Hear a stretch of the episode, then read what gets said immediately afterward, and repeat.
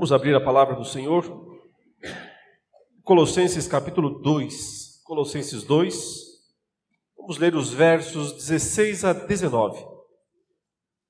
Colossenses 2, versos 16 a 19. Muito embora eu vou concentrar a exposição apenas nos versos 16 e 17. Contudo, leiamos uh, um pouco mais o texto para nos situarmos melhor. Portanto, que ninguém julgue vocês por causa de comida e bebida, ou dia de festa, ou lua nova, ou sábados, porque tudo isso tem sido sombra das coisas que haviam de vir. Porém, o corpo é de Cristo. Não deixem que ninguém se faça de árbitro para desqualificar vocês com pretexto de humildade e culto de anjos, baseando-se em visões, estando cheio de orgulho, sem motivo algum, na sua mente carnal, e não retendo a cabeça, a partir da qual todo o corpo, suprido e bem vinculado por suas juntas e ligamentos, cresce o crescimento que vem de Deus. Vamos orar. Senhor, nós Lemos a tua palavra nesta manhã com os nossos corações ansiosos por ouvir a tua voz na tua palavra. Necessitamos da tua instrução, necessitamos do poder do teu espírito a abrir as nossas mentes e corações para uma compreensão profunda, equilibrada, verdadeira da tua palavra. Também para que assim as nossas vidas na prática sejam transformadas, impactadas pela instrução que precisamos e esperamos receber nesta manhã. Fala conosco, ó Deus, nós te pedimos em nome de Jesus. Amém. Meus irmãos, o apóstolo Paulo está tratando nesta carta, como eu já repeti várias vezes, a respeito da plena suficiência que nós temos em Jesus Cristo. Um resumo de toda essa carta pode ser Cristo e nada mais. Nós não precisamos de rituais, nós não precisamos de observâncias, de ordenanças, de práticas místicas de nenhuma natureza para de algum modo nos aperfeiçoar no caminho da santidade ou no caminho do serviço. Porque Jesus em si mesmo basta, é suficiente para nós. Os colossenses, como também já repeti várias vezes, estavam sendo ensinados o contrário. Falsos mestres naquela cidade diziam que além de Cristo, da fé em Cristo, também os colossenses deviam observar outros ritos e buscar outras experiências. Essas, esses rituais vinham, na sua maioria, de interpretações que eles faziam do Antigo Testamento e de algumas práticas do judaísmo lá daquele século, do primeiro século. Mas também essas práticas ou esses ensinamentos eram uh, supostamente vindos, segundo a interpretação, segundo a pregação daqueles mestres, a partir de visões que eles haviam recebido, a partir de ensinamentos transmitidos por anjos, por espíritos iluminados ou não, que de alguma maneira, segundo aqueles falsos mestres, traziam essas informações, esse novo conteúdo. E assim, aquela igreja era ensinada por um lado, crer em Cristo, lógico, porque senão nem se poderia se chamar uma igreja cristã, né? Então, o problema das falsas igrejas ou dos falsos mestres não é que eles retiram Cristo totalmente é, da pregação. Até aparece, mas muito pouco.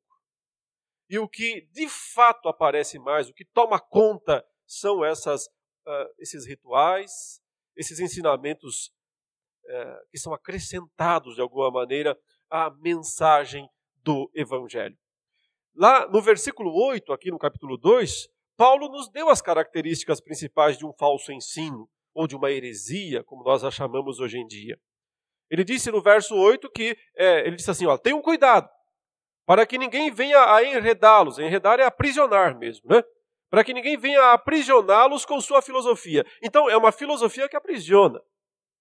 Pequeno parênteses aqui, hoje em dia a gente chama é, é, é interpretações teológicas é, não ortodoxas, né, não conservadoras de teologia. A gente fala assim, teologia da prosperidade, teologia dos movimentos eh, minoritários, teologia disso. Não devíamos chamar de teologia. Paulo chama de filosofia. Filosofias. Conforme as suas filosofias. Porque teologia só pode ser, de fato, a do Evangelho. É o estudo de Deus, teologia, o estudo de Deus. Esse termo não devia ser usado para descrever esses falsos ensinos, porque eles não são, de fato, teologia. Eles são filosofias. Teologia é o Evangelho. E somente o Evangelho pode ser conhecido, reconhecido como teologia. Porque aí sim nós temos o verdadeiro ensino a respeito de Deus. Mas enfim, Paulo diz aqui que os falsos ensinos são filosofias cheios de vãs sutilezas, ele fala. Detalhes e mais detalhes, mas que, na verdade, são coisas, ele disse ainda, conforme a tradição dos homens. Então, mera tradição humana. Mas ele diz, conforme os rudimentos do mundo. Quando nós vimos esta expressão numa das mensagens anteriores, quando eu abordei esse versículo, eu interpretei rudimentos do mundo aqui em consonância com a maioria dos intérpretes atuais, né, como sendo uma referência aos principados e potestades, aos anjos caídos. Esse termo era utilizado para descrever esses seres naqueles dias. Então, ele está dizendo que esses ensinos vêm direto dos demônios mesmo. Porque o interesse dos espíritos malignos é desviar as pessoas da centralidade de Cristo. Por isso ele diz: conforme os rudimentos do mundo, e não segundo Cristo. Então fica muito claro né, que a, a heresia, o falso ensino, não vem de Cristo, não pode vir de Cristo. Porque, na verdade, enfraquece para as pessoas a própria figura de Cristo. Cristo passa a ser algo muito é, secundário nessas entre aspas, teologias por aí, que na verdade deviam ser chamadas de filosofias. Mas então, na sequência, nos versículos 9 até o 15, ele disse por que, é que Cristo basta para nós, por que, é que Cristo é suficiente. Foram dois argumentos. Primeiro, ele disse porque em Cristo já está toda a plenitude da divindade, no versículo 9, né? E, consequentemente, se Cristo nele habita corporalmente toda a plenitude da divindade, se nós temos Cristo, nós já temos em Cristo tudo o que nós precisamos. Toda a plenitude que nós precisamos, nós encontramos em Cristo. É um argumento bem categórico, bem definitivo. Ora, tudo que eu preciso está em Cristo. Eu não preciso buscar nada fora de Cristo. Mas, em segundo lugar, ele disse também que Cristo é suficiente, não precisamos de nada além dele, porque ele já resolveu todas as nossas dificuldades com esses principados e potestades aí. Com esses rudimentos do mundo, com esses seres que os colossenses reverenciavam e, e, e se preocupavam a respeito do que eles podiam ou não podiam fazer. E a declaração de Paulo é categórica, ele diz: Cristo é o cabeça de todo o principado e potestade, ele é o senhor de todos eles, dos bons ou dos maus e ele resolveu né, a nossa querela, por assim dizer, com eles. Por quê? Porque nós, por causa dos nossos pecados e por causa da lei de Deus, somos passíveis de acusação. Os principados e potestades, liderados pelo seu grande chefe, Senhor Satanás, puxavam a fila dos acusadores contra nós. Mas quando Cristo morreu em nosso lugar na cruz do Calvário, pagou a nossa dívida, pagou a nossa conta, ele tirou deles o direito e até a possibilidade de nos acusar, porque nos acusariam do quê? Que perder tempo seria Deus hoje, por exemplo, lá no céu, deixar o diabo se assentar lá e ficar nos acusando, acusando você ou a mim, nós que somos crentes, nós que cremos em Jesus, nós que temos certeza de que Cristo morreu pelos nossos pecados. Veja que perder tempo seria isso. Deus não tem tempo a perder, não. O diabo diria: ah, Eu estou aqui para acusar o fulano de tal, ele cometeu ontem esse, esse, esse e aquele pecado. Ora, qual seria a resposta de Cristo se esse tribunal ainda funcionasse assim? Qual seria a resposta de Cristo? Ele não negaria, obviamente, não diria, não, é mentira, ele não cometeu, porque provavelmente é verdade, nós cometemos pecados ainda. E não poucos. Mas o que Cristo diria? Não, olha, é porque ele é bonzinho, ele fez sem querer. Não, Jesus não ia usar esse tipo de argumento porque seria mentiroso. O que Cristo diria? É verdade, mas eu já paguei a conta dele. É verdade, mas eu já dei o meu sangue por esses pecados. Ora, Jesus ficaria repetindo isso por toda a eternidade? Não faz sentido. Ele não precisa ficar repetindo isso lá no céu. Então, simplesmente não há mais acusador para nos acusar diante de Deus. Porque a morte de Cristo já garantiu definitivamente que o escrito de dívida que era contra nós, veja, ele está mencionado aqui no versículo 14, o escrito de dívida que era contra nós e que constava de ordenanças, que nos era muito prejudicial, o que aconteceu com ele? Foi cancelado cancelado. Toda dívida que você tinha com Deus por causa dos seus pecados, toda a dívida que você tinha com Deus por causa dos seus pecados foi paga. Foi cancelada. Não deve mais nada. E, consequentemente, como é que o cobrador vai cobrar? Como é que o cobrador vai bater na sua porta e dizer: Eu vim aqui cobrar uma conta? Que você não, não pagou. Aí você vai lá e pega o recibo e diz: Como não? Está aqui, está pago. É isso que Cristo faz. Se o inimigo quiser cobrar a nossa dívida, ele diz: Está aqui o recibo, está pago. Está aqui a cruz, está aqui o meu sangue. Toda a nossa dívida foi paga diante de Deus. Consequentemente, os principados e potestades, né, Satanás e seus demônios, foram despojados, perderam suas armas, perderam seu direito de nos acusar diante de Deus e também foram expostos, diz aí o versículo 15, eh, expostos publicamente, envergonhados publicamente, derrotados, humilhados, porque Cristo triunfou. Então, nós temos nesse texto, por um lado, as características da heresia, né? Elas surgem dos homens, elas surgem dos demônios, elas são segundo a tradição dos homens, são filosofias que querem nos aprisionar, mas elas não têm nada a ver com Cristo. Agora, Cristo é tudo o que nós precisamos, porque Ele é Deus pleno, então nele nós temos a plenitude, e porque Ele já resolveu toda a nossa dificuldade com as acusações dos principados e potestades, os despojou completamente, garantiu que a nossa dívida fosse completamente perdoada irrevogavelmente perdoada.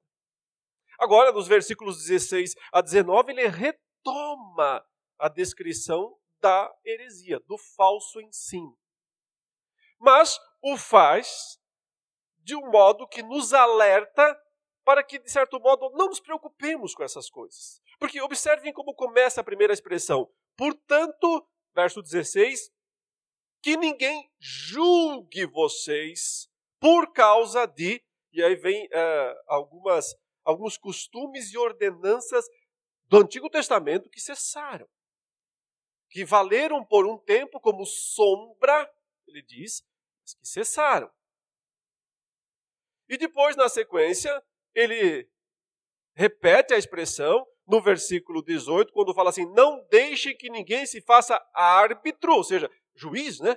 Ele capita, o árbitro, o juiz, tentando desqualificar vocês. E aí ele diz a origem desta pregação. Ele diz, na verdade, eles se baseiam numa falsa humildade, né? eles se baseiam num culto de anjos, em visões, mas é tudo carnal mesmo, isso não vem de Cristo, isso não vem de Deus.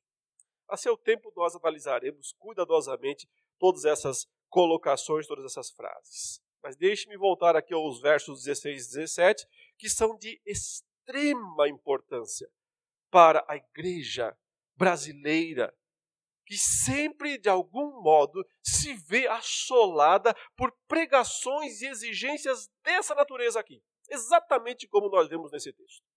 Ou seja, os falsos ensinos não morreram. Ao contrário, estão mais vivos do que nunca e mais prejudiciais do que nunca. Por que, que Paulo começa com essa expressão, não deixe ninguém julgar você? Que ninguém julgue você por causa disso, disso, disso e disso. Ora, quem eram, quem que tinha o direito de nos julgar de fato? Deus. Deus tinha e tem o direito de nos julgar, não tem? Quem tinha o direito de nos acusar? Os principados e as potestades, Satanás e seus anjos. Mas quando Cristo morreu na cruz do Calvário, Satanás e seus anjos não podem mais nos acusar. E Deus não vai mais nos julgar. Por que não vai mais nos julgar? Porque Ele já nos absolveu. Porque já disse, agora vocês estão em paz comigo. Não é isso que Paulo diz aos Romanos, no capítulo 5? Justificados, pois, pela fé, temos paz com Deus, por meio do nosso Senhor Jesus Cristo. É isso que o próprio Cristo diz em João 3, 16, 17, 18, quando ele fala: Deus amou ao mundo de tal maneira que deu o seu Filho unigênito, para que todo aquele que nele crê não pereça, mas tenha a vida eterna. Deus enviou o seu Filho ao mundo não para condenar o mundo, mas para salvar o mundo. Mas, ele diz: todo aquele que nele crê não será julgado. Quem não crê já está julgado, porque não crê no unigênito, no nome do unigênito do Filho. Ou seja, Deus não vai nos julgar no sentido de nos condenar, porque nós já fomos absolvidos. Então veja, se o único que tem, que tem o direito de nos julgar já disse, não vou julgar vocês, porque vocês já estão absolvidos. Se aqueles que tinham o direito de nos acusar perderam, foram despojados, estão aqui no verso 15, despojados. Os nossos acusadores estão despojados. Por que nós vamos deixar homens com mentalidade carnal, ainda submissos a esses demônios, nos julgarem? Por isso, Paulo diz: ninguém julgue vocês. Não deixe ninguém julgar vocês. Se vierem com esse papo de cadê, cadê a, a, a Cadê as restrições alimentares aí, hein? Por que, que vocês ficam comendo essas comidas que são proibidas? Por que, que vocês não estão guardando os dias de festa? É, por que, que vocês não participam da celebração do primeiro dia do mês, a lua nova? Por que, que vocês não guardam os sábados? E a nossa resposta tem que ser: porque tudo isso tem sido sombra das coisas que haviam de vir. Mas agora que Cristo veio, essas coisas não são mais exigidas de nós. E ponto final. E tentar ainda obedecer estas coisas é trocar o Cristo vivo, que já veio, que existe, pelas sombras dele do Antigo Testamento é um retrocesso absurdo, inútil e extremamente perigoso.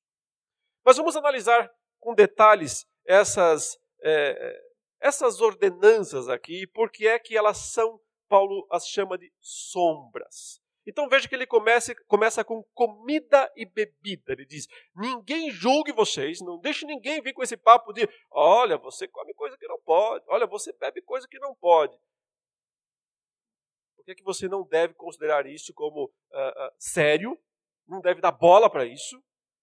E lembrar que isso eram sombras, vamos dizer assim, tipos de Cristo, protótipos de Cristo, apontavam para Cristo mas agora que Cristo veio, não tem necessidade de ficar se apegando a essas coisas. Comecemos então com comida e bebida. Como os irmãos sabem, comida, nesse campo dos alimentos, os judeus no Antigo Testamento tinham sérias e inúmeras restrições alimentares. Por exemplo, simplesmente, judeus não podiam comer gordura de carne, nenhum tipo de gordura. Se se tem gordura na carne, eles não podiam comer, tinham que tirar fora. Esqueça a picanha, esqueça qualquer gordurazinha ali do, do contrafilé. Não podia comer, porque a gordura era do Senhor. Pertencia ao Senhor, tinha que ser queimada. Sangue, de nenhuma forma, nenhum alimento contivesse sangue, nenhum resquício de sangue. Inclusive, nos rituais, eles tinham que sangrar o animal. Aí podia comer a carne, sem gordura. Mas havia muitas outras restrições e eu quero convidá-los a ler o que está lá em Levítico, capítulo 11. A título de instrução apenas. Levítico, capítulo 11. No versículo 1 diz assim: o Senhor, o Senhor falou a Moisés e a Arão, dizendo: Digam aos filhos de Israel: de todos os animais que existem sobre a terra, são estes que vocês podem comer. Todos os que têm unhas fendidas, cujo casco se divide em dois e que ruminam. Ruminam. Tem que ter essas duas coisas, ele diz. Casco fendido e precisa ruminar. Esses vocês podem comer. Mas dos que ruminam ou dos que têm casco dividido, são esses que vocês não podem comer. O camelo, que rumina, mas não tem casco dividido. Esse será impuro para vocês. O arganaz, porque rumina, mas não tem casco dividido. Esse será impuro para vocês. A lebre, porque rumina, mas não tem casco dividido, essa será impura para vocês. Também o porco, porque tem unhas fendidas e o casco dividido, mas não rumina. Este será impuro para vocês. Não comam da sua carne, nem toquem no seu cadáver. Esses animais serão impuros para vocês. Continua. De todos os animais que há nas águas, vocês podem comer os seguintes: todo o que tem barbatanas e escamas, nos mares e nos rios, esses vocês podem comer.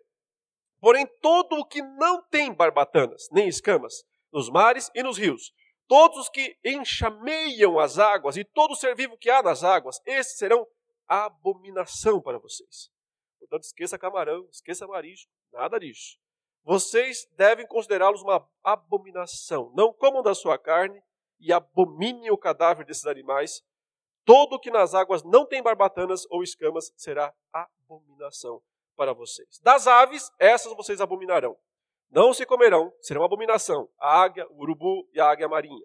O milhão e o falcão, segundo a sua espécie. Todo corvo, segundo a sua espécie. O avestruz, a coruja, a gaivota, o gavião, segundo a sua espécie. O mocho, o corvo marinho, a ibis, a gralha, o pelicano, o abutre, a cegonha, a garça, segundo a sua espécie. A polpa e o morcego. Todo inseto que voa e que anda sobre quatro pés será abominação para vocês. Mas todo inseto que voa, que anda sobre quatro pés, cujas pernas traseiras são mais compridas para saltar com elas sobre a terra, essas, esses vocês podem comer. Grilo podia.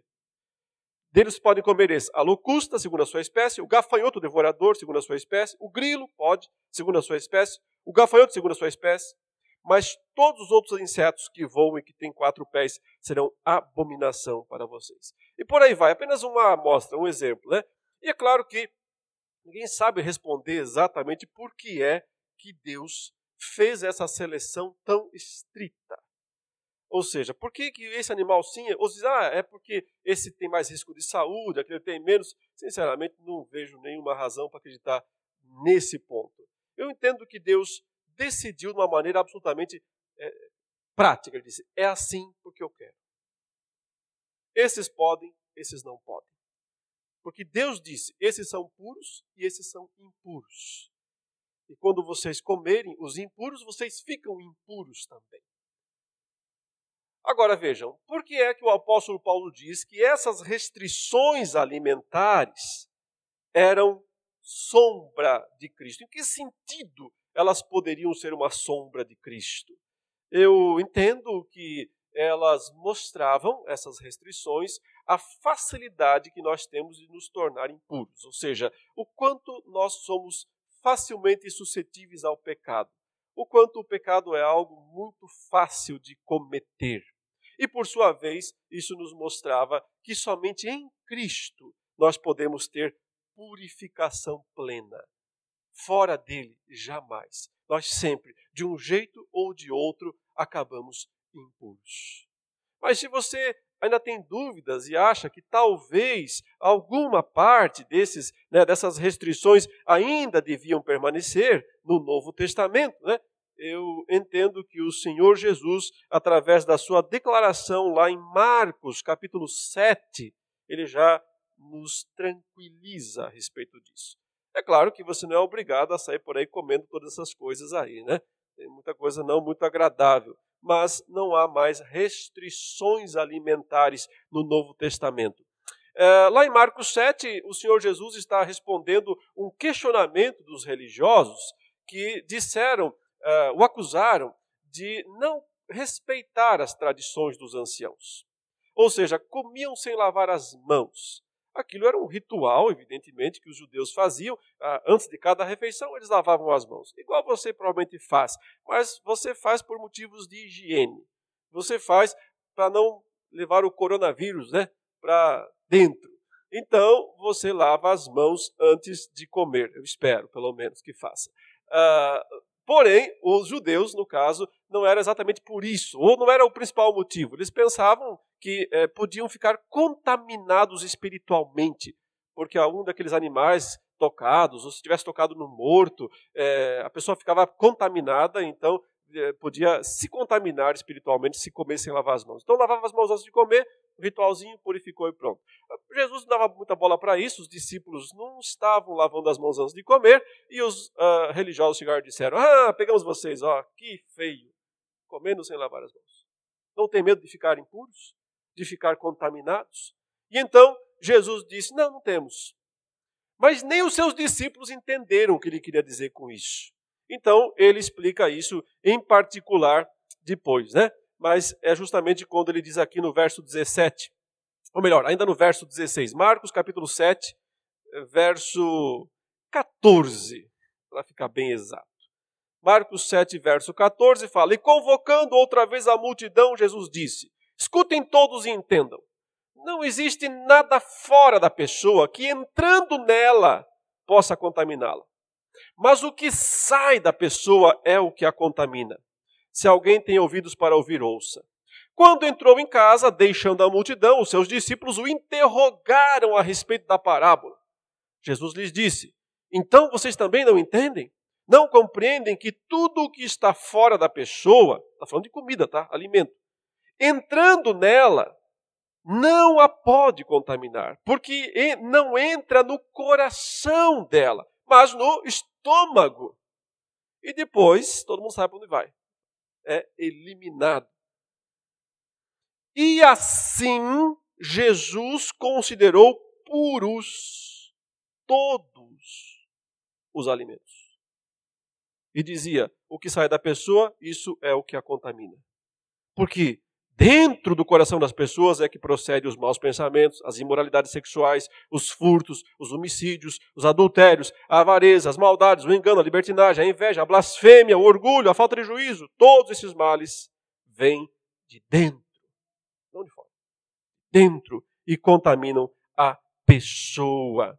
Então, o Senhor Jesus, do qual, do qual as restrições alimentares do Antigo Testamento eram sombra, disse: elas acabaram. Considerou ele puros todos os alimentos. Bebida. Sim, porque o texto menciona na sequência por causa de comida e bebida. Ora, não há no Antigo Testamento nenhuma restrição generalizada à bebida exceto duas, provavelmente. Os sacerdotes não podiam beber vinho quando eles fossem ministrar no templo. Então, lógico, né? Podia estar um pouquinho alto, podia fazer alguma coisa errada. Não podiam beber vinho quando iam ministrar. Pastores não bebam vinho ao vir pregar, porque ninguém sabe o que pode sair. E os nazireus, esse sim, por causa de um voto eles não podiam beber vinho em momento algum. No mais, não havia nenhuma restrição à bebida. E a pergunta é por que é que os falsos mestres em eh, Colossos estavam impondo restrições à bebida? E a resposta é porque os legalistas nunca se contentam. Eles sempre vão encontrar alguma coisa a mais. Eles sempre vão dar um, um passo adicional, eles sempre vão colocar uma exigência adicional na história. Naqueles dias, ah, os legalistas tinham medo de comer alimentos e beber bebidas que podiam ter sido oferecidos aos ídolos, por exemplo. Então, eles já cortavam totalmente qualquer consumo destas coisas, por medo de se contaminarem por algo que, na verdade, o apóstolo Paulo diz só contamina se a sua cabeça é fraca só contamina se a sua fé é fraca, porque Os alimentos são de Deus, não são dos ídolos.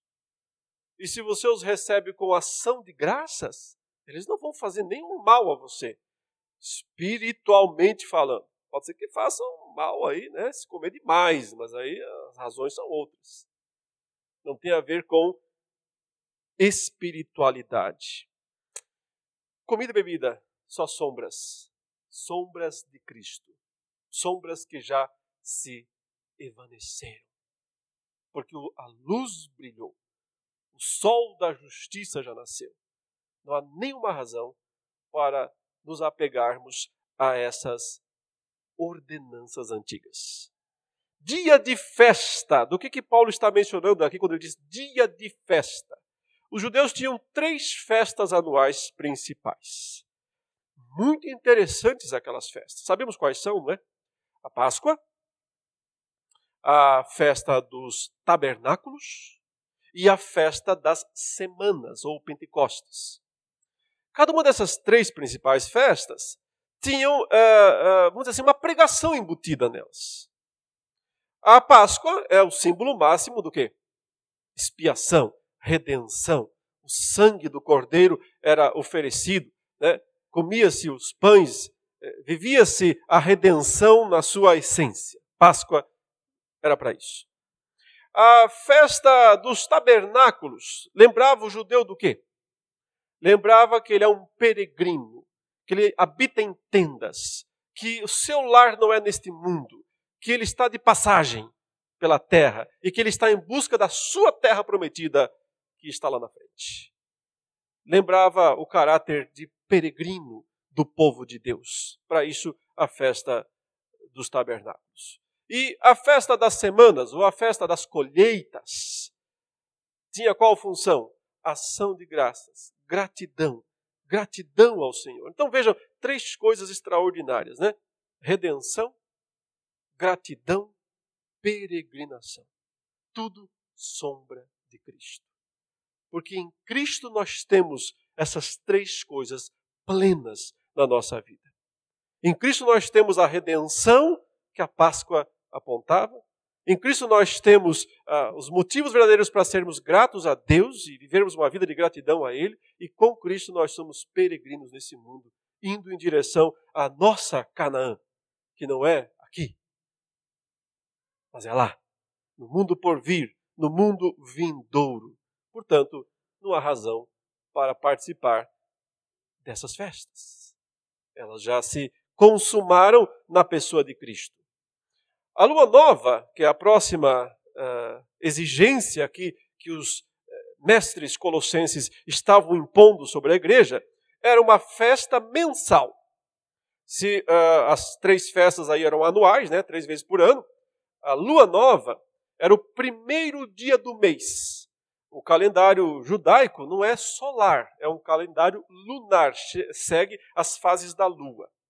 E uh, começa com a lua totalmente escura. Né? A lua nova, a lua totalmente escura. Depois, é, a lua vai pegando brilho, vai até chegar outra vez a ficar totalmente minguante. Então, no primeiro dia do mês, quando a lua ficava totalmente escura, não tinha mais nenhum fiozinho de luz é, da fase minguante, os judeus eram ordenados pela palavra de Deus a realizarem um sacrifício uma grande oferta, uma grande celebração. Nós temos também no livro de Levítico, o Senhor ordenando que no dia da lua nova, no primeiro dia do mês, os crentes é, do Antigo Testamento realizassem um grande sacrifício, uma grande oferta ao Senhor. Os colossenses diziam: Deus ordenou isso como algo para se fazer sempre, todos os meses. Ele não disse que era para parar. Então nós temos que continuar fazendo até hoje.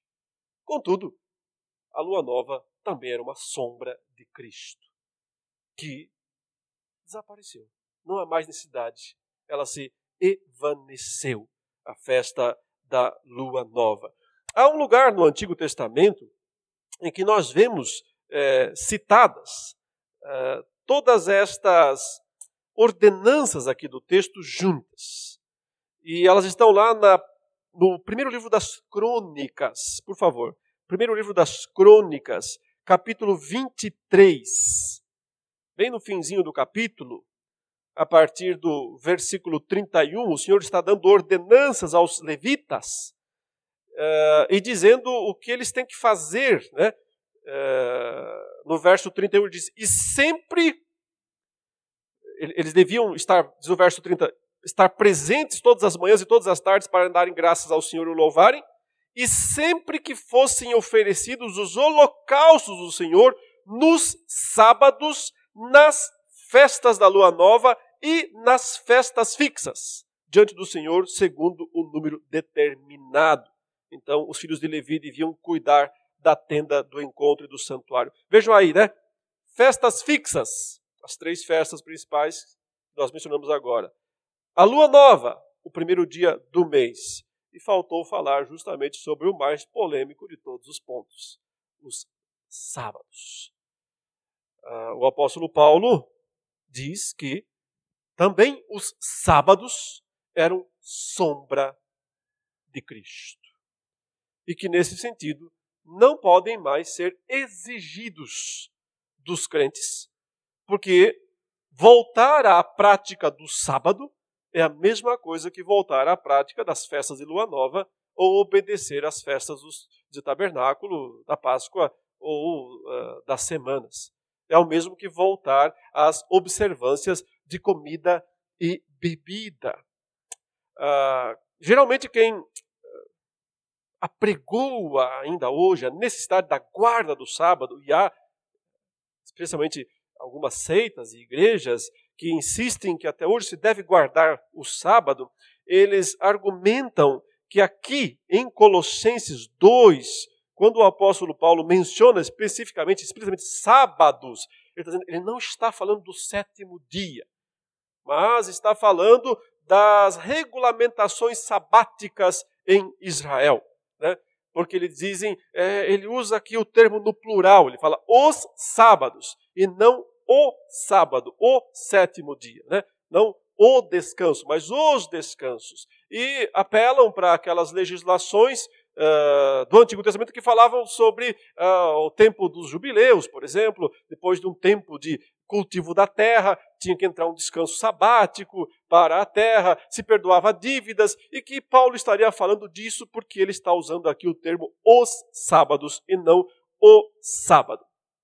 Ora, essa interpretação, evidentemente, não passa no teste bíblico, porque o teste bíblico nos mostra que o Senhor usa sábados no plural para o sétimo dia. Vejamos isso lá em Êxodo capítulo 31. Êxodo 31, verso 13. Êxodo 31, verso 13 diz: Fale aos filhos de Israel e diga-lhes o seguinte: Certamente vocês guardarão os meus sábados, pois é sinal entre mim e vocês de geração em geração. Para que vocês saibam que eu sou o Senhor que os santifica. Portanto, guardem, e aí ele põe o singular, o sábado. Está falando do mesmo assunto. Portanto, guardem o sábado porque é santo para vocês. Aquele que o profanar morrerá.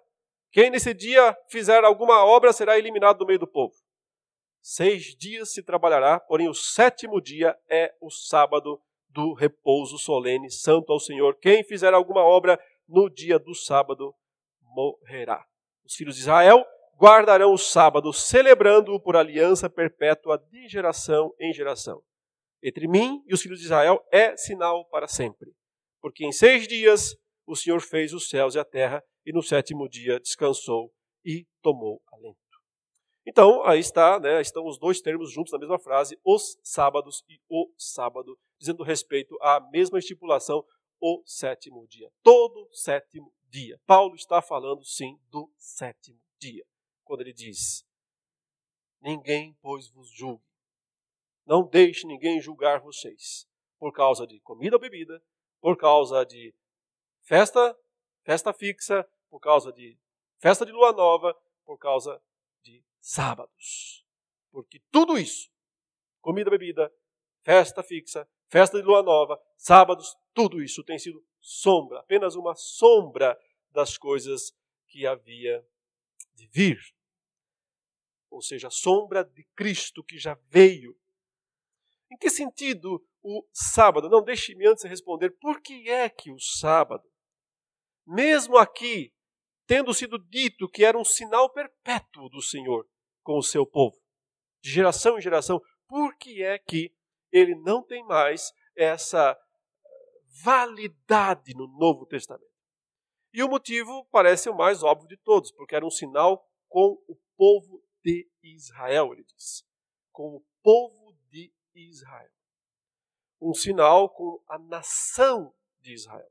O Senhor o estabeleceu deste modo como sinal perpétuo para a nação de Israel.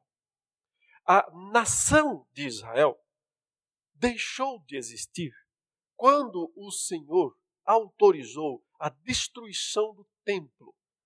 Isso se deu no ano 70 do primeiro século. Ainda que hoje exista uma nação né, chamada Israel no Oriente Médio, e que muitos dos habitantes lá sejam descendentes dos judeus antigos, aquilo não é o Israel de Deus.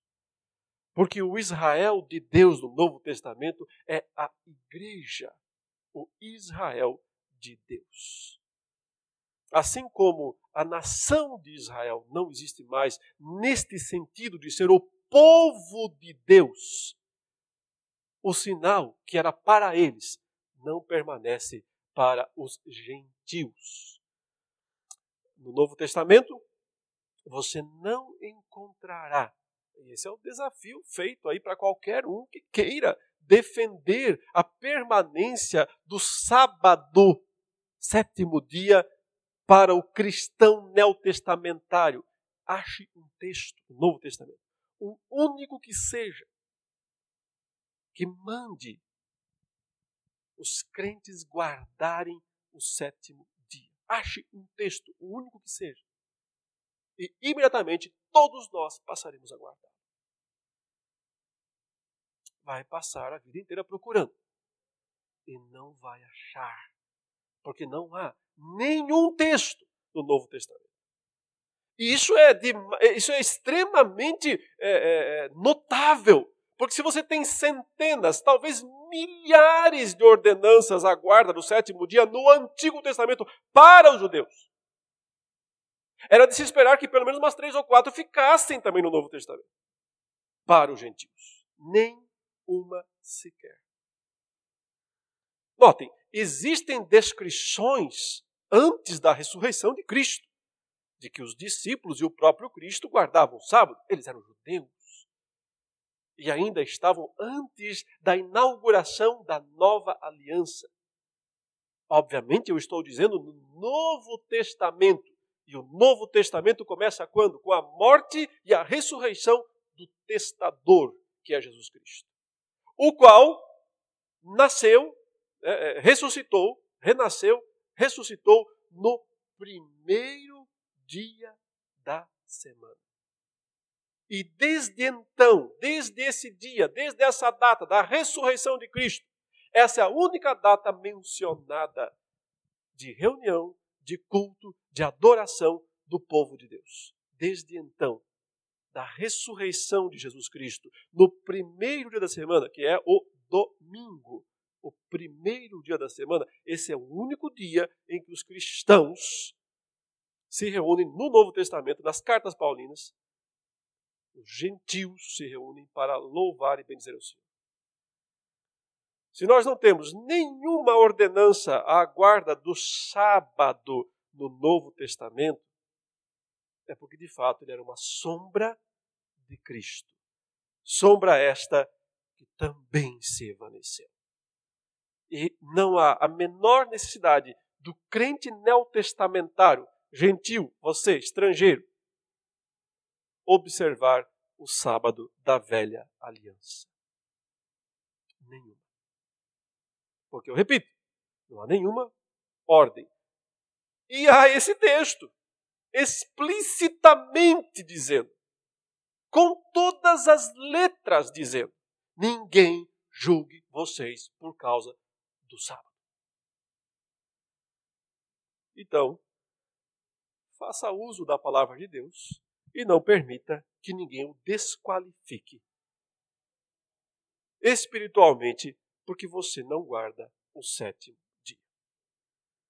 Se temos um dia para guardar, mas não naquele molde legalista que os judeus guardavam, esse dia é o primeiro, o dia da ressurreição, o dia da vitória de Cristo, a inauguração do mundo vindouro. É interessante porque é, primeiro dia é o dia do início da criação no Antigo Testamento. E o primeiro dia da ressurreição é o início da nova criação no Novo Testamento, quando Jesus ressuscitou e inaugurou o mundo vindouro. Esse é um belo dia para estarmos reunidos como estamos exatamente agora, reunidos no primeiro dia da semana, no mesmo dia que Jesus ressuscitou. Sem, contudo, resquícios de legalismo, sem achar que isso vai garantir a nossa salvação de alguma maneira, ou vai melhorar a nossa situação diante de Deus. Porque a nossa situação só é melhorada diante de Deus em Cristo Jesus e não em observância de data alguma. o apóstolo que escreveu a carta aos Hebreus, ele diz que o sábado era uma sombra de Cristo, sim.